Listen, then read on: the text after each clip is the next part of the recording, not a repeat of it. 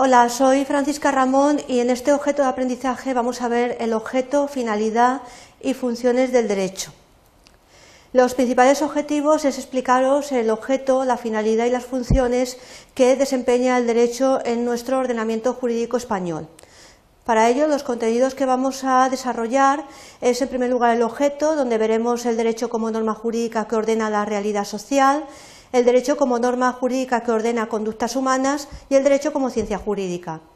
Cuando vamos a analizar la finalidad, vamos a ver el principio de dignidad de la persona como base del derecho y derecho y valores superiores del ordenamiento jurídico. Y concluiremos con las funciones, donde veremos el derecho como salvaguarda de la seguridad y la justicia, veremos seguridad y derecho, justicia y derecho, luego veremos derecho y moral y por último haremos una referencia al conflicto entre seguridad jurídica y principio de justicia.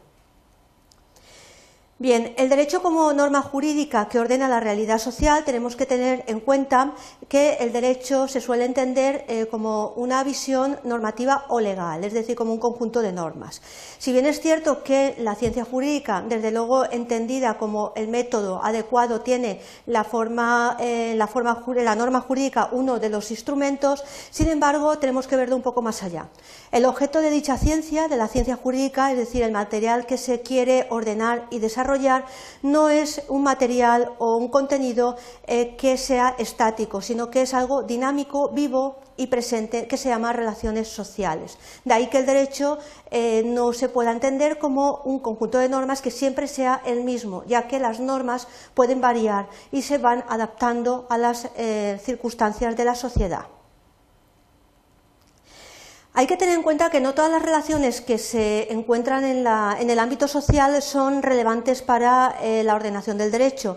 Es necesario eh, concebir un mundo que esté regulado, pero en base a la actividad social del ser humano. Es decir, tenemos que ver que la persona se va a desenvolver en un ámbito eh, contractual, en un ámbito familiar, por ejemplo, en el ámbito de asociación, y todas estas parcelas van a estar reguladas por la norma jurídica. Es eh, contraproducente considerar que la norma está eh, desligada de la realidad social, porque eso no tendría ningún sentido. La norma está siempre ligada o, o unida a la realidad social a la que va a ser aplicada.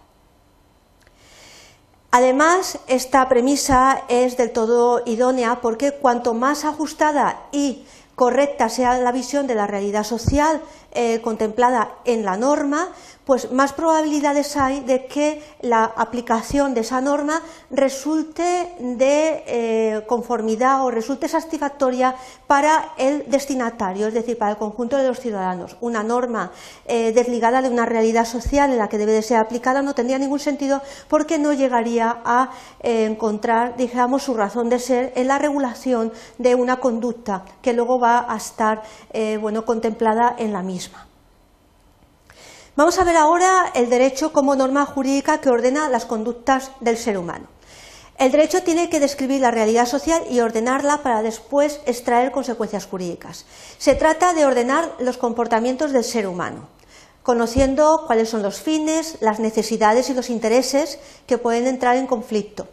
Se dan además aspectos eh, de carácter patrimonial en donde destacan unos intereses y motivaciones de carácter económico, por ejemplo el ámbito de la propiedad o el ámbito de los contratos, y también aspectos que no necesariamente tienen que ser económicos, como pueden ser las libertades fundamentales de la persona o las relaciones familiares, que es verdad que también tienen una dimensión económica, pero no es la principal motivación, son relaciones que no están motivadas por eh, razones económicas.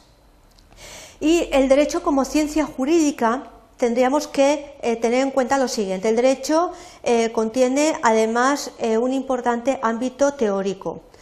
Así, la idea de causa como criterio de control de la posible licitud de los contratos y la noción de culpa como un criterio de imputación de las consecuencias que se derivan de un daño o perjuicio que se haya causado. La noción de eh, culpabilidad eh, que eh, se aplica pues, al ámbito de la responsabilidad. Vamos a pasar a ver los fines del derecho. Vamos a centrarnos en el principio de dignidad de la persona como base del derecho. Tenemos que tener en cuenta el texto de la Constitución española. La Constitución indica que la dignidad de la persona es referente esencial de los derechos fundamentales y aparece en el artículo 10 de la Constitución. Tenemos que tener en cuenta que el derecho como eh, servidor del ser humano, es decir, como un instrumento al servicio del ciudadano, del ser humano en definitiva, siempre que está eh, ubicado dentro de una sociedad, contempla una serie de fines que informan cualquier aplicación de ese derecho. Vamos a ver otro fin que sería el derecho y los valores superiores del ordenamiento jurídico. Para ello tenemos que referirnos al artículo 1, párrafo primero de la Constitución española. La Constitución, nuestra Carta Magna, indica que el Estado español declara como valores de su organización su carácter social y democrático y propugna como valores superiores del, del ordenamiento, del orden establecido, la libertad, la justicia, la igualdad y el pluralismo político. Y derecho como salvaguarda de la seguridad y la justicia, tenemos que ver desde esta faceta el derecho que tiene unas funciones esenciales que es la regulación de las relaciones sociales y la correspondiente solución de los conflictos que se pueden plantear.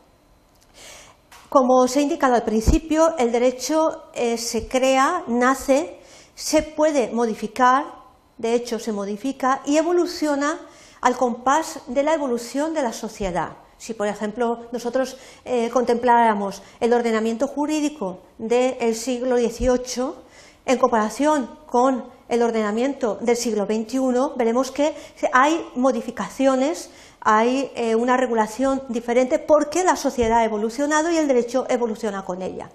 Tenemos que tener en cuenta que el derecho va a servir a la sociedad pues, para regular conflictos y para sancionar eh, conductas eh, que sean en contra de la norma. Pero también tenemos que tener en cuenta que el derecho, sea cual sea la época que lo analizáramos, persigue dos fines primordiales, primordiales que son eh, indisociables del propio concepto de derecho, no se pueden separar. Es por un lado la seguridad y por otro lado la justicia.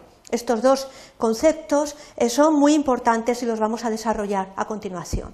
La relación entre seguridad y derecho, tenemos que tener en cuenta que la seguridad en las relaciones entre las personas, entre los individuos, es como equivalente de paz o de aquella situación en la que las relaciones sociales que se desarrollan van a discurrir sin tener eh, que recurrir a la violencia.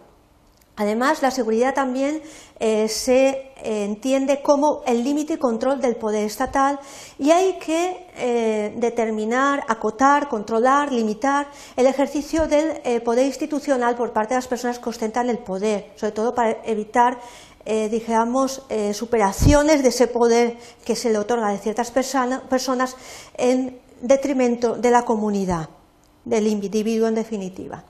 Y luego eh, la relación entre justicia y derecho es muy estrecha. Eh, bueno, siempre vemos que el derecho está, o la justicia está representado eh, por una persona que tiene los ojos vendados y está con una balanza de equilibrio. El ideal de justicia es otro fin supremo que tiene siempre el derecho. Debe de ser un orden justo, pero no puede estar dejado en manos del azar o del capricho. La justicia dista de ser un concepto universal e inmutable. Lo que es justo para unos puede no serlo para otros y lo que es justo hoy, pues mañana puede dejar de serlo. Es decir, tenemos que tener esta eh, consideración en cuanto a la relación entre derecho y justicia.